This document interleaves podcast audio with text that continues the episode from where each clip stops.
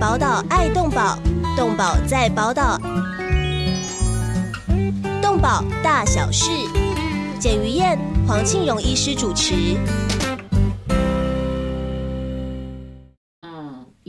欢迎收听《动保大小事》，我是于燕，我是黄庆荣，哦大家平安。大家平安哦！今天真的非常高兴，因为我们每天在家里一定要喝的就是水和鲜乳哦，所以我非常荣幸哦。今天邀请到中华民国乳业协会的理事长徐继泰，徐理事长，理事长您好。谢谢简小姐您好，很真的很很难邀，因为是当教授都很忙。哦， 是徐继泰理事长，还有另外一个头衔哦，是台大的教授、哎，哎呦，好大哦！那请问这个教授的名称的名字要怎么讲啊？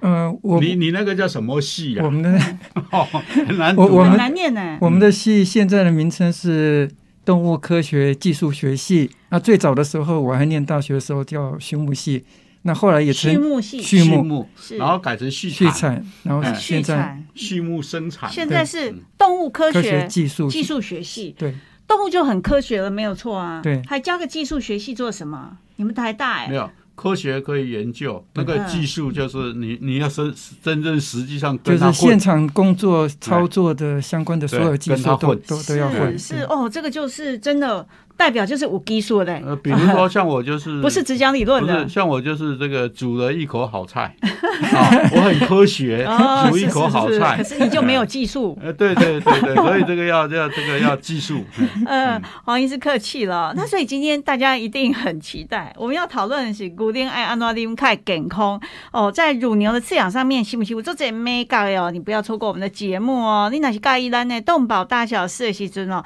啊嘛该拜托姐，咱到 YouTube、Facebook、KKBox 都会当听到咱的节目。对，嘿哎啊所以因为因为那个呃，KKBox 那个 Podcast 里面主要嗯是提供我们开车的朋友哈，是可以一面开车一面听。哎，有有人说。哦，啊，我也没有时间，但是我开车的时候可以听。我说对好，就就叫我儿子弄个那个 podcast 给大家在开车的时候可以收听。哦，说真哎的，都弄作厉害，光画几下的时阵 p o c k e t 嘛出来啊，哦，所以请各位朋好朋友记得一定要按赞分享啊、也要开启小铃铛哦，跟我们一起分享所有跟动物一起生活的快乐的大小分事。分享之外，还请拜托转给你的朋友，对哦知道有这回事，是大家一起来共襄盛举。哎，对对，那所以哦，来到我们真的要请教呃理事长啊、到底呃，我有一年哦，就是看到了在某百货公司、贵妇百货公司，然后它就是其他的鲜奶，台湾的一整排小农的也有，大的也有，可是突然就看到一罐贵生生，然后一小罐的，他说是北海道直送。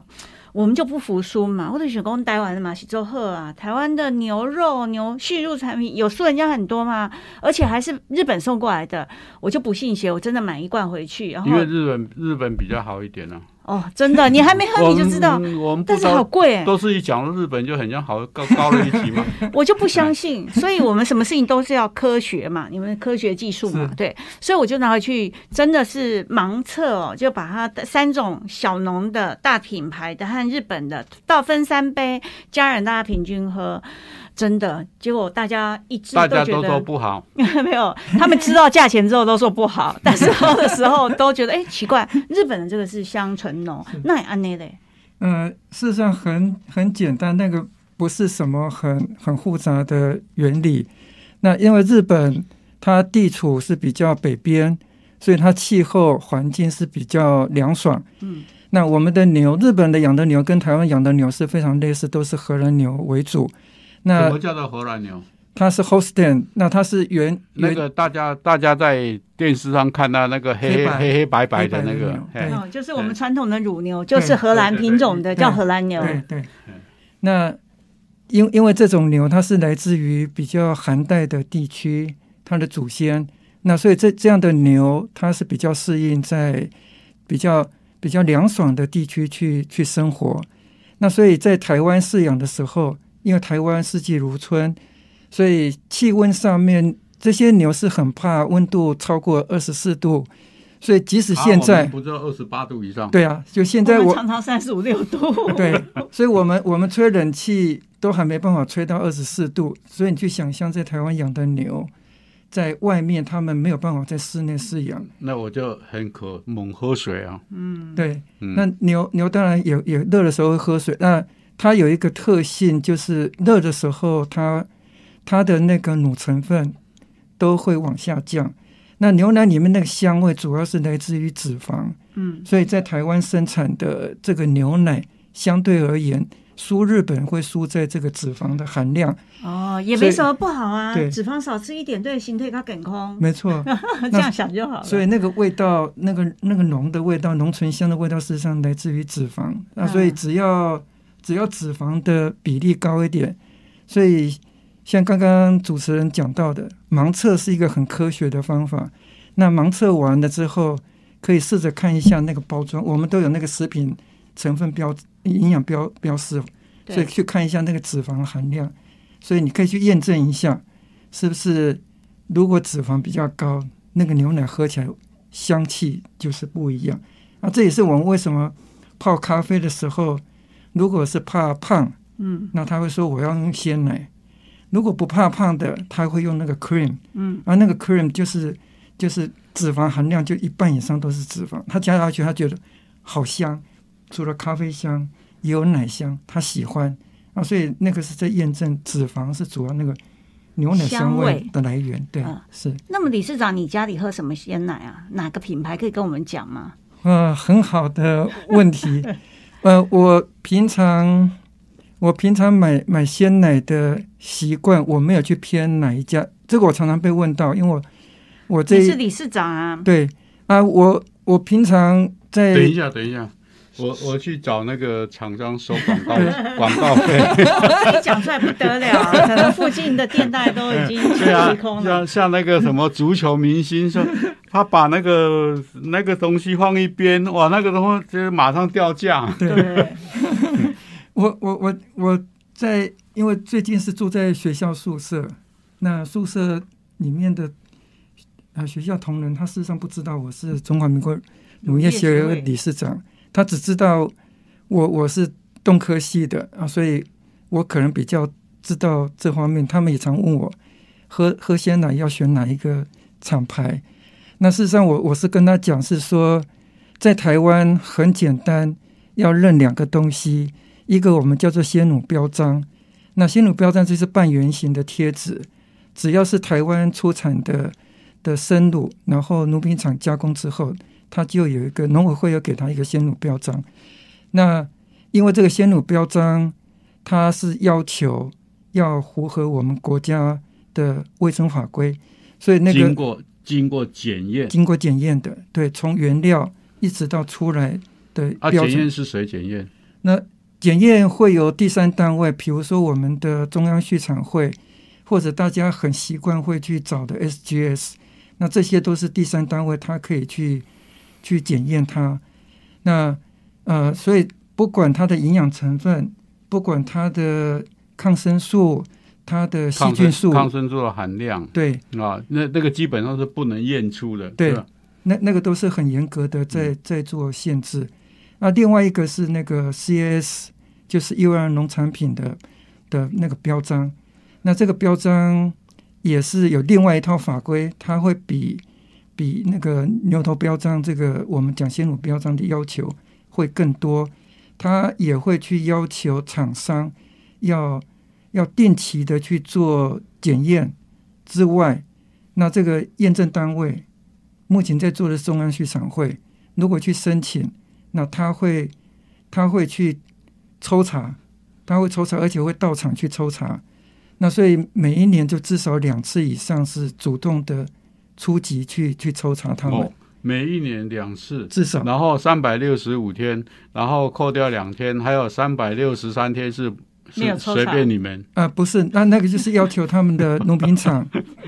问得好，的确是这样，是因为哎，不是因为因为我们最近那个非洲猪瘟哈，是，有那个什竟然会进来，而且还是还是鲜生鲜肉进来，对对，那表示说我们的海关。也就是抽查，你知道啊，对人力不足嗯哦，人力不足是很好的借口。那抽查，因此一百件抽两件，其他九十八件就放掉，那我们会不会这样啊？嗯、问问的好，那那这也是为什么我们先来。刚才我第一个讲那个先弩标章，是先弩标章因为要要求符合国家的标准，所以除了除了农委会会关心我我们我们的食药署、我们的卫福部，他们他们也会去抽查，所以食品方面也有人会抽，那这个都对啊抽查。对，不是对哈、哦？对拜托你告诉我们的听众朋友哈、其实我们的你不要看它一瓶奶，对嗯，一瓶鲜奶啊、或者是那个乳制品，它管的单位有多少？很多对，从从这个农抽场查嘛，对不对？是从农农委场开农始场开始啊，对，然后到集乳站，对嗯一直到工厂，对一直到市场，你知道，它包括你上面打了一个字，都有人在管。对，就啊是哎拜鲜托奶跟牛奶就拜不托一样理事长哦告诉我是这们，样对让我们的听众朋友哈，真正吃到所合法的鲜奶的人嗯能够放心对啊，而且还要还要。呃，不要像我这么捣蛋了，信任我们国家，说我们国家真的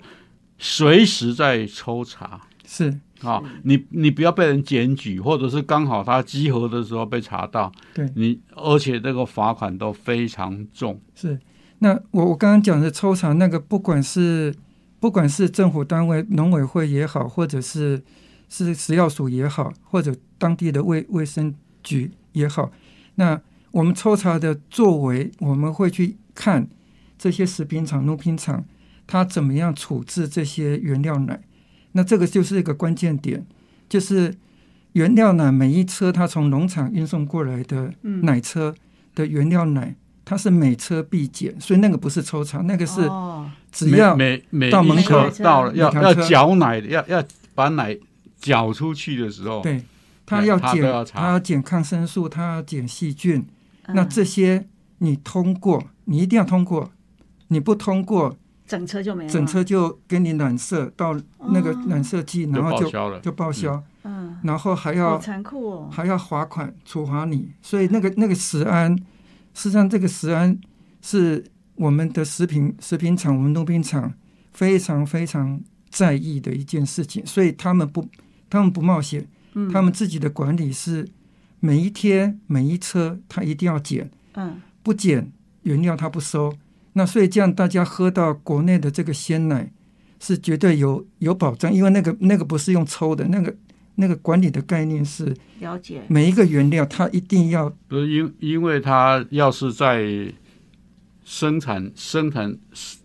挤奶站这一端要是不做好的话，嗯搞不好它整个整个生产线的那个鲜奶通通报销对，对是或者是乳制品通通报销。哎，所以那种谣传说什么有抗生素那种，这就不可能的，对不对？在好国产不可能，国它产的不里是面抗不可生能素是有可能，但是丢掉了，对对哦对对，或或者是进不到我们食物链，进不到我们的或喝者的鲜奶是给他的小小牛在喝了，对不会不会进到我我们们人的呃我我们公哦生奶制奶厂，然后到我们的呃这个呃生鲜超市啊什么之类的，都不不会。会有，对对啊。对可是理事长回避问题耶，那你喝的到底是哪一个牌子的鲜对哦奶？那我很好啊差一点忘掉，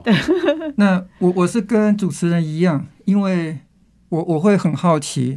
所以通常买鲜奶是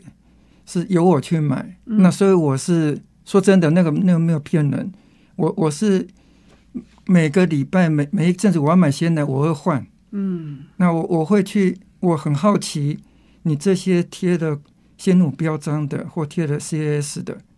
到底你们每一是不是家真确对嘛嗯所以我我很想去知道。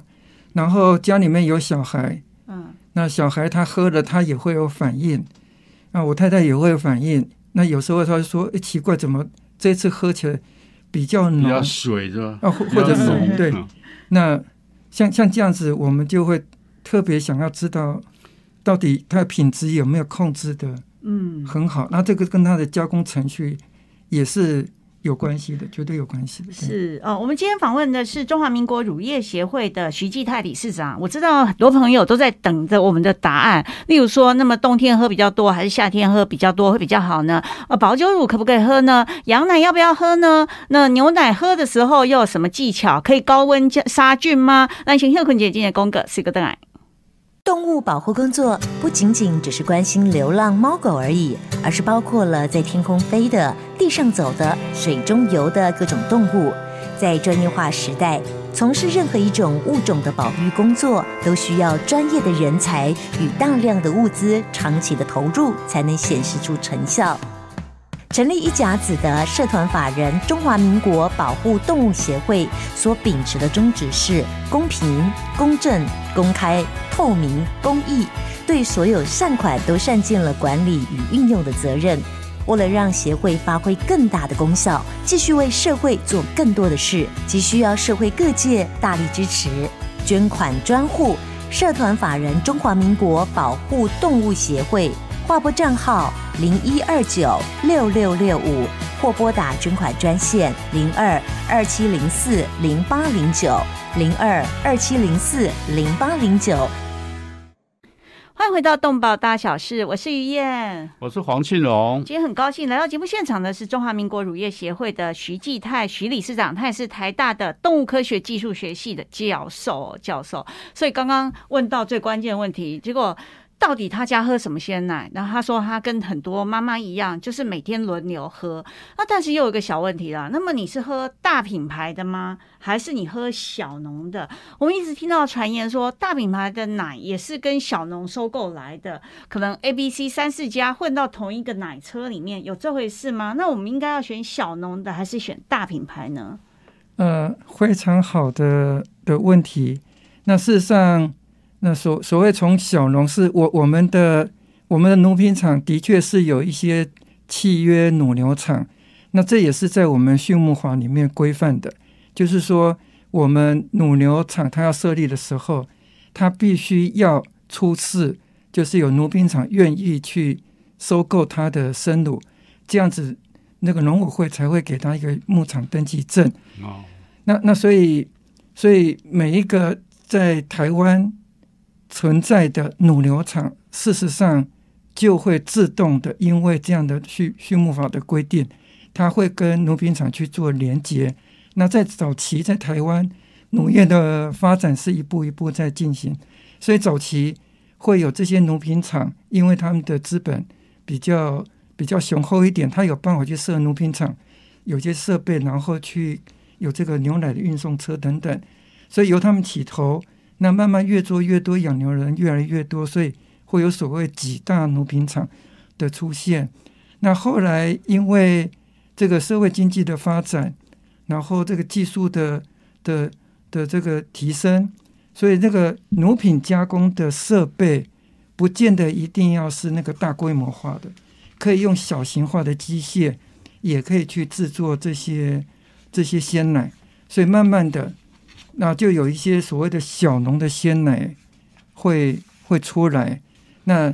呃没有错，就是那个大农比较大的那个农农品厂的牛奶，它的来源会比较比较多元。那这个多元是不会关系到食食品安全的问题，因为反正你每一天每一车进来东西，它第一都会个管。食品安全是毫无疑虑一定保证，对，但是接着下来，呃，就就要问到说，那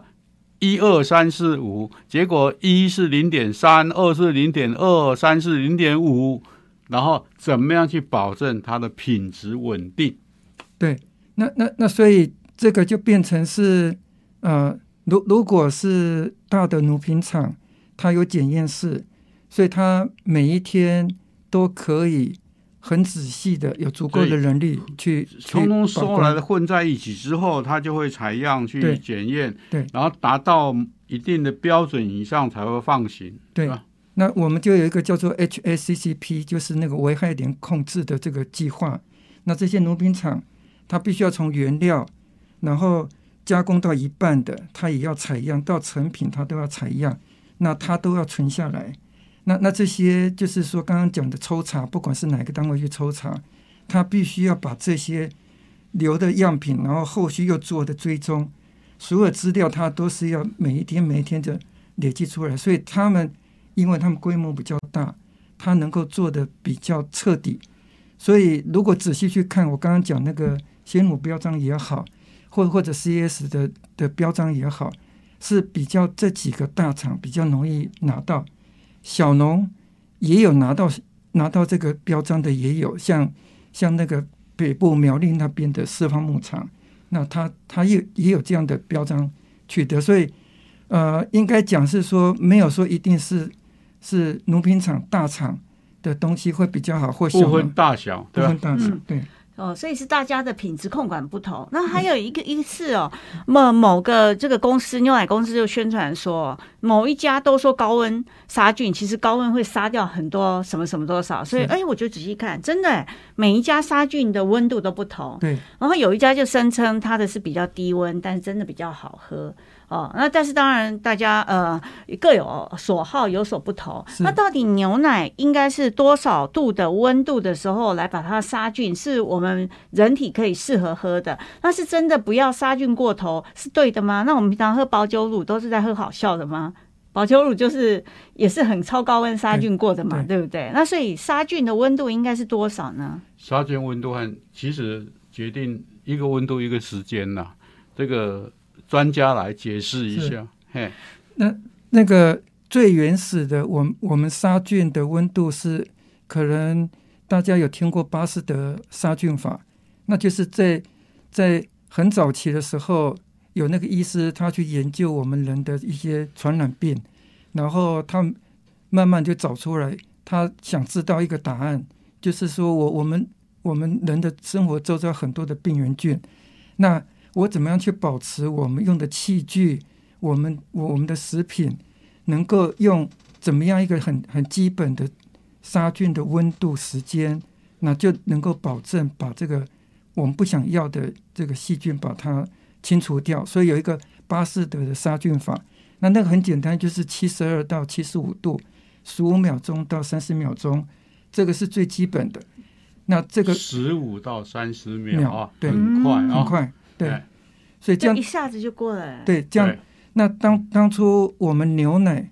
会有这个温度，是主要的起始点，就就是我们有一个结核病。那这个结核病，牛有牛型的结核结核病的杆菌，人有人型的。那很不幸的是，人跟牛这两个结核菌可以可以互互相相感染，感感染，所以是为了消费者，这又是为了消费者，是为了消费者的安全。那所以就有这个这样的一个巴斯的杀菌法。那这个杀菌法叫做 HTST，那它是比较属于低温的杀菌法。那后因为我们早期在发展乳业的时候，我们我们的鲜奶，像现在到处都是 Seven，都都是全家，都都都都是便利商店，你要去冷藏柜买东西非常方便，这个这个没有问题。但早期你你你你你去杂货店或去哪边要去买这个嗯，很困难，对，所以很早期就有就有就有刚刚主持人讲到的保酒奶，我干脆把用更高的温度，我把所有的细菌通通把它杀光光，所以它变成无菌奶，嗯，所以那个甚至也不用冷藏，保酒奶又叫无菌奶，无菌奶、嗯对。那那那个那个是多少度？那那个要要到一百一百三十五度，要要到三分钟以上，那就是这个一百三十五度等于是刚刚讲七十七十五的两倍的温度的高，然后它又要三分钟，那这样子的确是会破坏某一些营养分，会造成蛋白质的变性，然后让它那个的吸收会变变差，但是它安全性非常的好，它不需要冷藏。嗯，当初的考量是说，除了这个保酒奶之外，是不是有一个处在中间的？那他们就找出一个叫叫做叫做 UST 超高温的的杀菌，嗯，那那个大概也是一百三十五度，可是它只有两秒到五秒，不是嗯三分钟，不是两超分钟超高温瞬间杀杀菌，对，是，对，那个叫 UHT。那事实上，我们买牛奶的包装后面就会看到两种标识，一个比较常见的是 UHT，UHT ，USP、UHT 啊， T，哎哦然后刚刚讲那个巴斯德，它会标 H T S T，哦，这个还要做笔记。对，嗯那有有这两种。那主持人刚刚提到是后来因为因为现在的冷链非常的好，所以有一些农冰厂他又想要回到回到说比较低温，然后希望这个为为了为了谋求它原来的一些成分对不被不被破热度破破坏坏掉，对，嗯，对那那所以他就又又开始回回到回到这个比较低温的方式。那有一些是刚刚讲到的，我们我们有一些小农或小厂，我们的设备因为要处理那个比较少量的牛奶啊，那个要又做 UHT 的那个设备非常的大，嗯，奶量要很多，所以有那个小型小型的，它会受这个控温的限制，会比较偏 HTST。所以在台大，我们农场里面，我们有台大鲜奶，嗯，很抢手是。事实上，我们用的就是这个小型的加温设备，而我们没办法做到那个 UHT。嗯，那这样子的比较低温的校园里面的老师、学生就会觉得台大的鲜奶喝起来跟外面会不一样，那会去抢它，那就是那个受热嗯出来的那个焦焦的焦那个焦化的那个程度不一样啊，嗯会口感会有点不一样，所以会产生这样的口感对比，然后他们会会去抢嗯抢我们的鲜奶，事实上只也是就是说比较低温时间时间呃没有破坏那么多的对鲜奶喝起来比较好喝，对对，尤其是尤其是你要刚挤下来啊没有完全没有消毒的，你去喝喝看，又更好喝更吗香。甜。更好喝啊，只是那个就是 因为疾病呃卫生问题，卫生问要题啊去考虑嗯。所以现在我们一般不会建议去喝那个生奶，就是为了怕以防万一，怕有这个疾病的传播。对，嗯，那怎么你们台大都是呃挤什么样？就是那只妈妈都是呃多大的妈妈的牛妈妈的奶，然后它挤下来之后，你们台大都是多少时间之内就把它消毒完成，低温嘛啊、是然后接着几天之内的奶，然后最最后送到几天教授，对，几天？就三当天嘛当或四天嘛当当天就当天消完我了吗？对所以当天就卖光了。所以送到你的冰箱的时候，你喝的时候啊，这是早上的牛妈妈刚挤下来那滴奶，是不是这样是最好喝？呃，没有错，因为台大我我们是几乎是每一天都在制作我们这个鲜奶，那我们就是就是我我我们没有那个很大的储存库，所以我们每天挤奶，每一天就要就要把它处理好，那隔天早上一大早就会在我们狐狸社去卖，那所以可能也有人听到或或看过，一大早那有好多人去我们狐狸社门都还没开，他要去排队，要排的就是说是是昨天马上加温，然后包装好，那最快的时间就出来。那他们很喜欢这种非常短的时间出来的这些鲜奶，喝起来所以所以这个叫等一小下我就去排队。小牛小农生产是吧？是 那牛是养在哪？就在学校里面，就在台大台大那个哪里啊台嗯大的哪里那个呃基隆路后面，基隆路后面那那个叫什么路啊？呃，嗯，要要进去那个空军空军联合的指挥中心对对那边那那就在那方边。啊南路哦，就是基隆路对对跟对方对南路方南中路，间方南路是一个很很老的路。对可。是你们在你你们土地不大，你们养了几头牛？两公顷，我们我们呃，现在大概四十几头啊，多的时候可以多到六十头。哦，我们有那个牧场登记证，我嗯，们必须要他遵土守那他个土土地小。其其其实台大的土地很大了嗯哈、嗯只不过是对说啊他们本身，他不像人家说无限制的的的扩充，嗯他一其实他养牛是主要是教学用的是啦，是，对对哎，哦，但是这个今天的节目一播出去还得了？大家立刻想要去台大福利 社拍台大的自产的这这个鲜奶了嘛，对不对是？那我也常常听人家说，这个牛听音乐，呃，弹钢琴的小孩不会变坏，听音乐的牛牛奶比较好喝，牛肉比较好吃。还有的点名是要听莫扎特的音乐，哦，是有这回事吗？你有没有做研究？呃，应该是说这这个是一直有有人提出来的问题是好问题。那我我也刻意去查过查过一些文献，的确国外有有有一些大学有有做过类似的的研究。那我我手边有有有一些资料，它是那个美国的啊、呃公共广播公司，就是广播电台，那他做的一个装法，那有整理出来，就是呃，这个听什么音乐，这个牛会比较比较安静，比较舒服，然后产比较多的奶。那它的结论是用抒情的歌曲，那那个如果有机会，可以自己去上 YouTube 去查这个音乐。那我、嗯我手边是有带带相关的这个资料嗯给主持人参考。那那这个我我要讲的是，那个重点是在于抒情要柔和的音乐，然后心情很舒服。，对，所以不一定要莫扎特，嗯就就是啊，甚至他们的那个乡村歌曲也好，那不要给他那个重金属的，那重金属的 他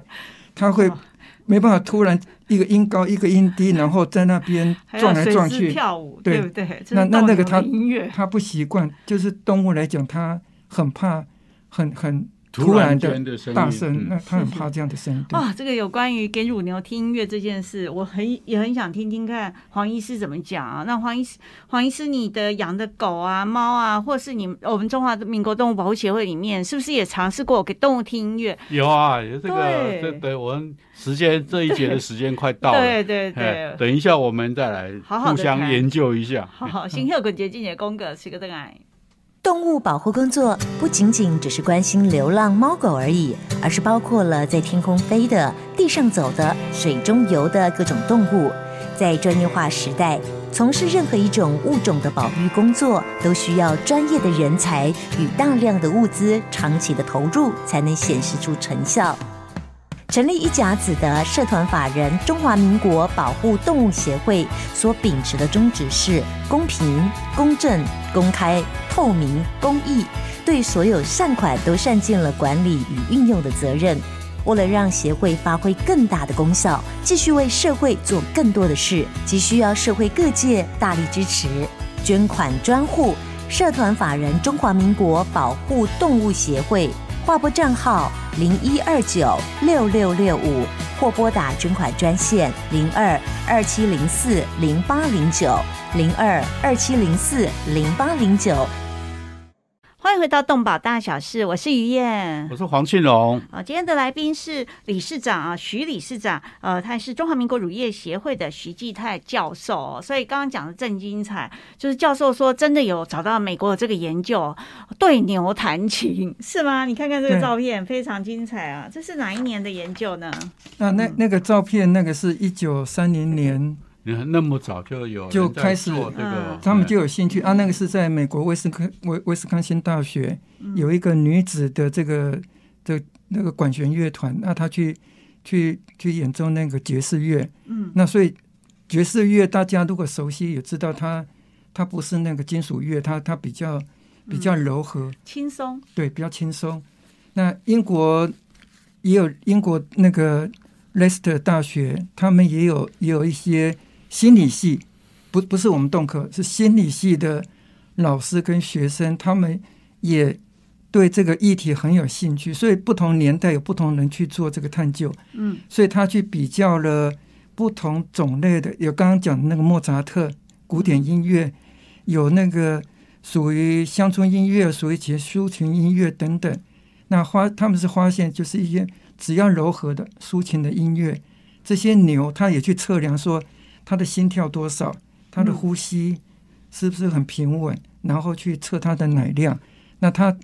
有一个结论是，如果让它听到像像这个抒情柔和的音乐，嗯奶量是可以增加百分之三。嗯那它有有这样的一个百分之三。百分之三，那要对听很久吗？哎你知呃道你知道那还那是划算啊你知道那百分之三多少吗？嗯一头乳牛哈，一天现在一天嗯大概它四十几公升哦，嗯，啊，百分之三多少？三就是一一点一几点公几斤公升，哎呀，划对算啊，很多啊对很多啊啊，对。对而且你看，你这个历史照片里面，每个小姐哦，就是女子管弦乐团都穿着裙子，踩着高跟鞋，然后你看牛真的那这听么大的眼睛，真的是在看小在听姐。对。对所以大家如果有兴趣，你你只要上那个那个 YouTube 去查，嗯就也也有一些现代最近的也有一些男生，那也会跑到跑到一些牧场外面，然后他故意就在那边演演奏爵士乐，因为那喇叭的声音是可以传比较远一点。那只要他们音乐一开始，所有牛就停止吃草，就一直要靠过来听嗯到底怎么回事、啊？因为那个是那那个那个音乐是比较柔，那所以所以牛不会被惊吓，但反而会好奇，会靠过来。所以重点是要让牛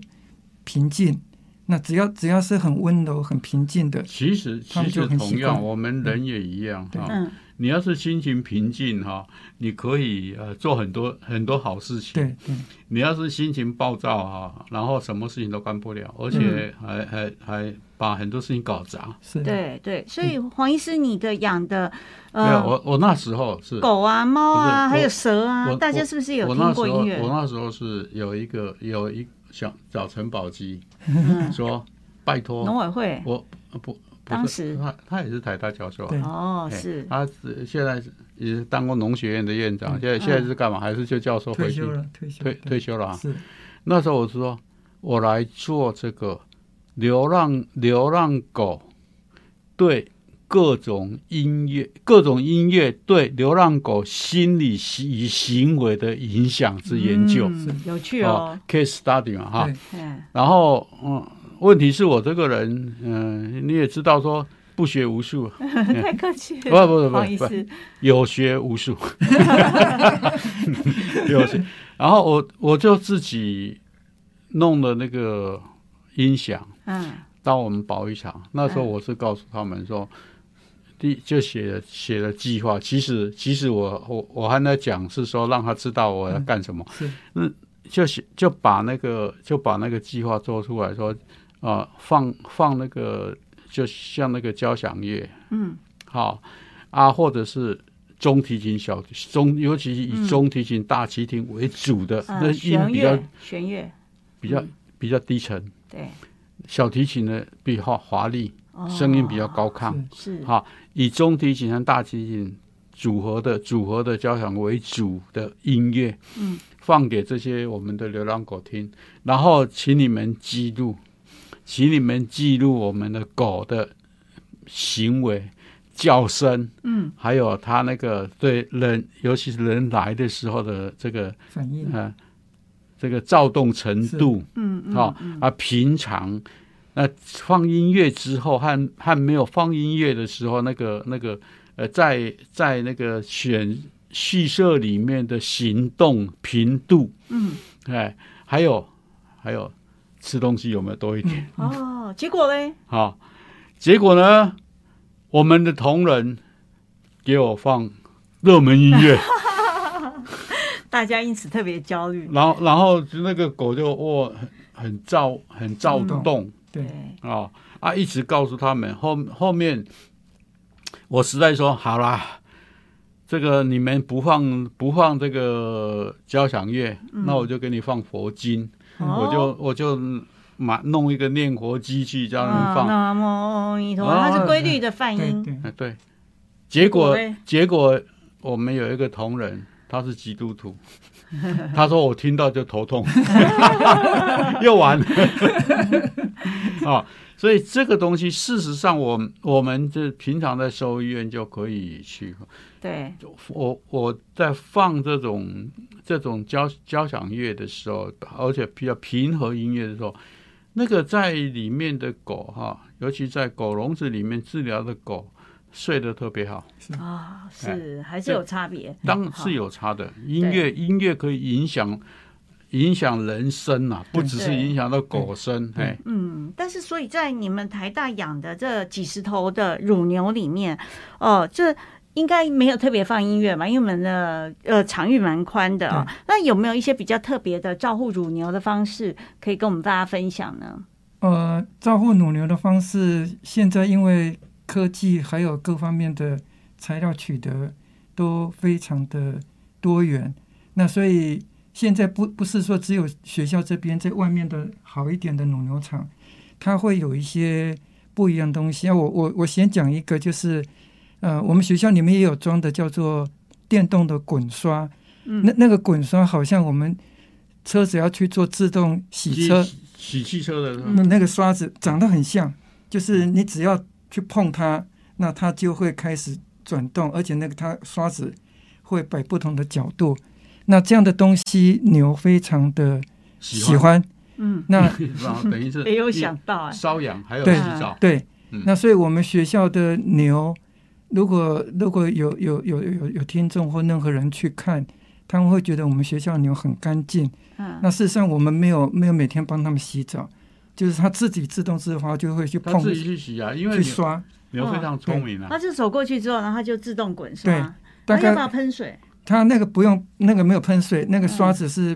是不嗯是不喷水的。那牛有的牛不喜欢水，牛跟我们人在个性上面也有很像，也有那个旱鸭子， 嗯，也有那个很喜欢水的。 是，所以它有自己的个性。因为它嗯它不是水牛了，对啊对，对对对，那啊所以它那是个荷那兰刷牛，对那个刷子，每一次我们怕怕霸占那个位置太久，所以我们每次让它动大概三十秒。哦，啊还所以要他们排哦你队啊，这些你牛没有叫他们自己时间到自动 走，那那个会一看直，累的它会一直在那边，那个是 那只会牛就是累。不走，很舒好服，可是因为爱。那个差不多像等于像马杀鸡一样，对那个嗯那个刷子是非常软的，对，嗯对啊，超好可那超可爱的那个那个只要上 YouTube，然后你去你去查，就是牛的那个滚刷，嗯那个 rotary 嗯 brush，那你会看到那个牛在刷的时候，那个那个那种舒舒服的神感感情觉眼它，睛会它闭眼起来睛眯起来。然嗯后会很享受的。那那个享受是比我们女孩子在梳头发嗯，那个表情会更更让你觉得哇，这个真真的舒服，不知道怎么去形容，嗯会非常的放松。哦，台大的牛很幸福哎，还有自动的马杀鸡嗯那哦，这这是马杀牛了。对，所以啊，所以我们我们在讲谈到说动物保护、动物保护哈、的动物福利哈、这个这个也就是提供它这个不管是生理上、心理上的啊、需求和让让他觉得很很轻松，嗯，让他觉得很愉快哈、我我我今天会请他来，就是其实我一直认为，在台湾我们宠物不管不不讲哈，我们只要经济动物里面养的最注重动物福利的，嗯，一个一个就是乳牛，嗯，你只要今天大声屌它，它这当天它就是这个林州嘛，心情不好，嗯对这产这就没有泌乳就少产了。奶量就 biang 就下来了啊、嗯就是这样对。另外第二个就是蛋鸡，嗯哎，你只要你只要稍微改变，很简单。今天生，今天整场假如生生产一百个蛋，嗯，明天早上你看大概剩下三十个。会差别很大。会对会突然会上好下啊很，这个严重就是我我们我为什么我们做这个节目的原因，就是我们要谈到说，动物福利要是做得好，嗯，这些动物帮你赚大钱。对。那今天请这个牛牛博士来。哈对 是 哎是也就是我一直认为，我们一个是一个是我们喝的牛奶，基本上我们常常说什么什么这个最有营养，一个是牛奶，第二个是鸡鸡蛋，嗯，对不？对？那是和我们的身体的营养需要息息相关。是然后再来就是，呃，说老实话了，要是我今天当农委会主委哈，我告诉你，我通通进口牛奶，然后台湾乳牛就不用 养了，哈，这个这个这也什是一种策略抉择啦，嗯对不对不？不是像我们的波罗的海国家，立陶宛、拉脱维亚，他们就一直说他们的畜牧产品非常好。哦，而且他们的品质很稳定，可能比日本，因为他们比日本还冷嘛，没有错对不对？对，哎所以一直觉得可以跟我其们做实这个合其实我作。们我们本身他自己，我们摸着良心讲，我们本身的生产成本非常高。嗯，对对，哈啊，第二个生产的牛奶的品质拼不过人家。是嗯问题是今天我们为了照顾弱农，嗯第二个说老实话，万一怎么样的时候你就没得喝嗯啊！只要只要是有风吹草动，你就没得喝，嗯，所以我们只好忍痛，要这个要要要喝，要喝这些牛奶，我们要爱我们的肉农，嗯，哎啊。今天中华民国乳业协会啊，说老实话是一个一个，呃，也是和中华民国保护动物协会一样历史悠久的协会。是吗？很久了哎吗？有几有年？有超过六十年的嗯的这个历史，史悠，中华民哦乳业协好会久哦哦哎，也是先总统蒋公当时创立的吗？没有，不不是哎因为不是人家中华民因国因为总统因为鲁因为这些弱农，弱农他的不管是技术啊，不管是设厂，不管是呃其他的那个乳品检验之后，都必须重重把关，因此他们就大家合起来集资成立这个协会，来先自我管理。嗯对哎，这个是中华民国乳业协会，呃，成立很重要的原因。那也是一个非常大佬还是老大，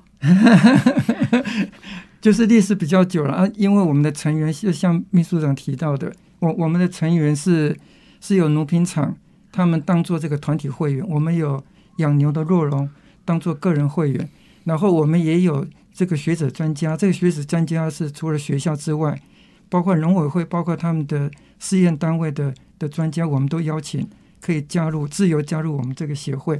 那所以这个，因为它是一个需要高科技的去经营管理的一个产业，所以借这个机会，我们可以有个平台，随时随地大家他可以。他们不像我们动保人士一样，光凭一张嘴啦。啊，是都是专业技啊术人他员。那个嗯没有弄好，那没有弄好是倾家荡产的。对嗯，对对，对哎因为它投资也是非常对重。那举例来说，一头乳牛、一头荷兰牛，大概它的成本价是多少钱呢？那养它的就是每个月要耗费很多人力成本。对像你们台大这样的几十头牛，它的成本大概是多少呢？我我我我们问的好，那个如果讲出来，可能我我们院长说我在漏口风，就是我我我们我们的乳牛场的营运一年大大概这个营运就是说不是那个收入，收不不入，不动产不不管哦，嗯就是管这个流动的，流动的大概大概是两两千万台币，要照顾那四十头到六十头的牛。好贵哎、不会啊，好贵哎、啊，但两千但是万它哎、因为这个需要人那事，个需要那个吃的也东西，包括了人事费用，对包括了对食物，对对包括了其他的那些那些乳制品的那些、那些一一一些生产的那些对鸡对那些通通消耗啊，。这也是我们刚刚秘书长讲到，我们的生产成本的确是是高。那另外一件事我，我要补充的是说，我我们牛，我们牛在台湾吃的东西，除了牧草饲料之外，这里面还有一些是我们人以为了人生产去食食物会多余剩下的东西，比如说我们我们需要植物油，需要大豆油去做很多的的的食品的加工，嗯，那我们整个黄豆去制油之后，会有会有渣渣。豆豆粕，那这个豆粕就是我们动物吃的主要蛋白质的的一个来源。嗯所以我我们这些来源，如果你要去用垃圾、用其他的堆肥处理，很浪费。它是很好的东西。那甚甚至我们我们做做豆腐、做豆浆，会有一些豆渣。豆渣，嗯，这个我们也可以用。那夏天到了，大家喜欢喝啤酒，啤酒酒渣，啤啤酒渣粕啤酒嗯粕。我们也可以在高粱酒、金门高粱、嗯高粱酒粕，哎，会不会醉哦？呃，还好，就是我我们真的是要做配方，我们不可以无限制让它乱吃，嗯我们每一个养分要讲求很平衡，嗯，不要让牛生病，不要那个吃好吃不好这样对啊，整天变他来就每变天去。都专挑那个高粱酒对对、高粱酒渣来喝的牛对也是不行的哦是，是嗯搞不好乳 乳牛产量更高啊。我们要先休息一下啊，等一下回来要继续来讨论哦。那么呃，你可能冬天担心会吃到呃，是不是有加了什么奶油啊，什么比较香醇浓啊？到底要怎么挑牛奶呢？那还有这些乳牛，它们的福利真的那么好吗？休息一下，今天的广告马上回来。好紧凑，我们啊现没有 没有在第没有二，不好第意二思，你讲到正精彩要，第二集了哦，对吧？因为你这是最后一段，在这一段，对，对啊。第好，二我集重。讲，对不对？所以你后面我没有错喊他了再见，对啊，对，嗯我们重讲对，但但给给他最后一段。不是啊，这。哦，刚刚徐理事长讲到了非常精彩哦，就是牛到底吃什么、喝什么，影响到我们很多的呃这个后续的生乳产业的发展。那么到底呃这个你对于牛还有想要了解多少呢？没有关系，下个礼拜一样，徐理事长还是会到我们节目里面，我们再继续好好的谈一谈。今天非常谢谢徐理季泰徐理事长来到节目现场，谢谢谢谢谢谢，下拜一拜拜。见。